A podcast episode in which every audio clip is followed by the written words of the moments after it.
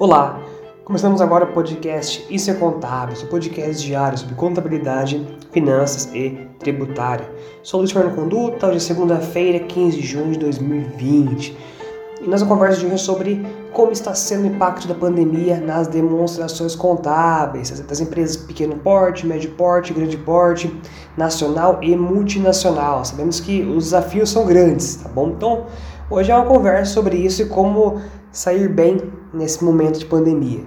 É, devido aos fortes impactos da pandemia do novo coronavírus na produção e também rendimento das empresas, são necessárias também e obrigatórias algumas mudanças e também aumento nos detalhes aos quais as companhias devem prestar atenção no momento de elaborar suas demonstrações financeiras, aquelas intermediárias e as também anuais, aqueles pacotes, pacotes completos de demonstrações contábeis também.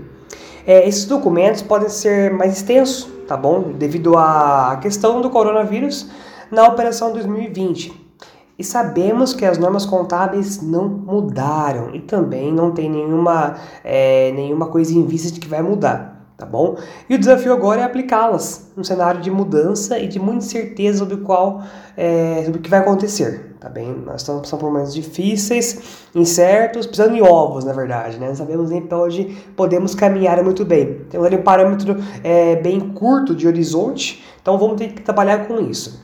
No passado, também, tá tinha ali planos de negócios, mas agora há o choque do Covid-19, da Covid-19, que está impactando todas as partes desse plano de negócio. Isso reflete onde? Nas demonstrações contábeis, querendo ou não.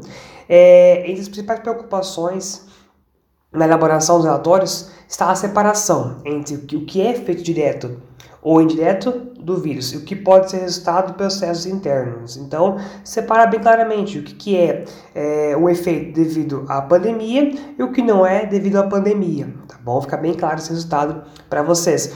É, principalmente empresas que prestam serviço tá bom? O serviço, em alguns casos, ficou muito, é, diminuiu bastante devido à questão de pandemia, isolamento social e questões e daí por diante. Então, caiu bastante. Então, separar o efeito. Ó, esse aqui é o efeito devido à pandemia, esse é o efeito devido ao normal, tá bem? Fica bem claro. Também é importante detalhar todas as medidas tomadas com os colaboradores, tá bem? Da empresa e eventuais despesas adicionais que tenham surgido. Por exemplo, é, a Multiplan que gerencia shopping centers, tá bem? É, o shopping center agora tem um, um, gasto a mais que é com o quê? Com é, álcool em gel, com leitor de temperatura, tá bem? Com pessoas a mais para trabalhar ali na segurança daquele espaço, para gerenciar o espaço, tá bom? Então esse é um gasto a mais, tem que ser documentado e mostrado, tá bom? É, para o investidor conseguir enxergar, ó, esse gasto aqui aconteceu devido à pandemia. E isso, tá bem? Isso é um grande desafio para as empresas. Justamente na hora em que você teria mais trabalho por conta da complexidade do complexo cenário, os modelos de fluxo de caixa mudaram dramaticamente. Tá e as pessoas estão trabalhando à distância, dificultando aí a atualização de informações e dados. Mesmo com a internet, mesmo com rápida conexão, ainda não é a mesma coisa que presencialmente.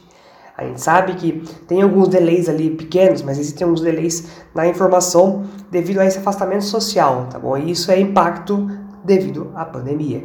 E nesse momento também é importante ser fornecido uma explicação detalhada do contexto econômico do país e como esse contexto, contexto tem é, afetado a sua empresa, tá bom? Então, se o, a, o Brasil está com risco país subindo bastante, tá bom? Com previsão, dólar subindo bastante também. É, como que esse efeito econômico tem impactado a minha empresa? Se eu for uma, trabalho com exportação, pior ainda, né? A, oscilando muito dólar, fica pior ainda o meu, a minha situação vai conseguir explicar para o meu investidor. Mas isso é necessário.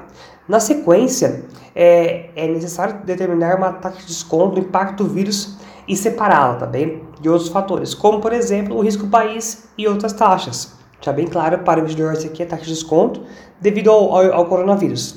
Mas eu sei, vocês sabem e todos sabemos que neste momento pode ser difícil é, separar essa taxa, tá bom? Pois ocorreram mudanças nas taxas de juros, valor do câmbio, oscilação da bolsa, mas tudo tem de estar explicado detalhadamente para uma análise mais precisa do investidor ou de qualquer usuário. Além disso, também as companhias devem realizar diferentes testes para avaliar se não houve, olha que bacana, pessoal, presta atenção nisso.